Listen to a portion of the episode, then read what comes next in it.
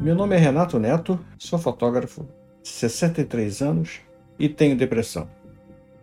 Quando acordei, a dor no estômago ainda continuava de leve.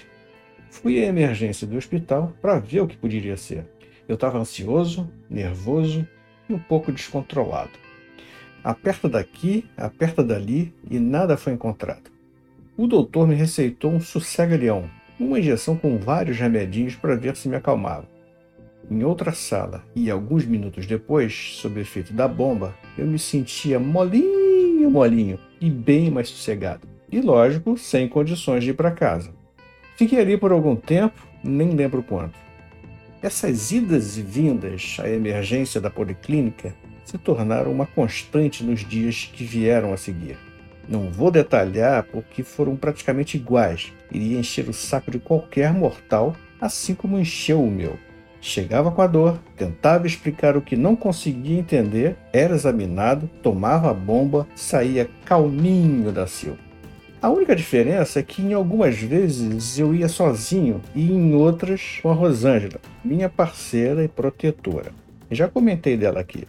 Daí não precisava esperar até que estivesse em condições de voltar para casa. Ela me trazia amparado logo depois de retirar da agulha que injetava aquele precioso líquido.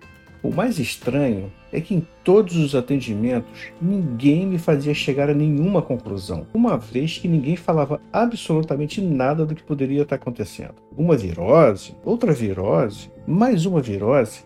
Só ouvia que eu ia melhorar e, se caso não, voltasse lá novamente.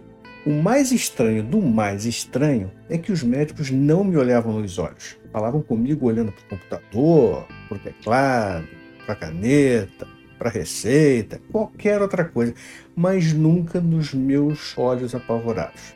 Não por desinteresse, talvez não quisessem se comprometer com um diagnóstico mais apurado, nem me indicavam para outro especialista, talvez por também não saberem para quem me indicar. Só eu sabia o que acontecia.